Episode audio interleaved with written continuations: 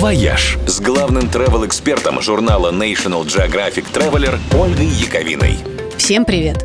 Путешествия меняют людей. И в это воскресенье 92 года могло бы исполниться человеку, чья биография служит ярчайшим подтверждением этого правила.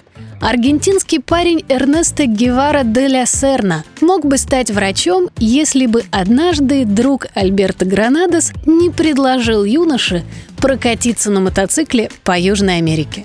Выехав из дома на стареньком байке, который они прозвали Подероса, мощный, они преодолели 14 тысяч километров, пересекли всю Аргентину, Чили, Перу, Колумбию и Венесуэлу, ночевали на развалинах Мачу-Пикчу, сплавлялись по Амазонке на плоту. В общем, это были невероятно впечатляющие 8 месяцев, которые настолько изменили Эрнеста, что из путешествия он вернулся пламенным революционером, будущим команданта Че.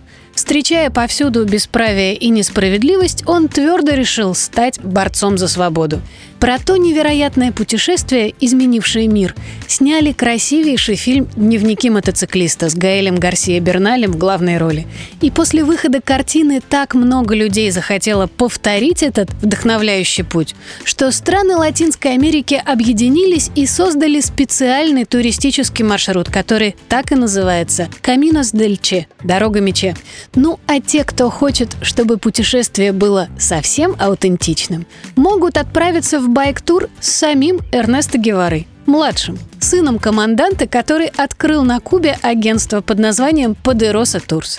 Правда, все эти путешествия длятся не 8 месяцев, а всего одну-две недели. Байки желающим выдают не старые, а новенькие, и ночевать в полевых условиях им не приходится. Возможно, чтобы избежать новых революций. «Вояж» – радио 7 на семи холмах –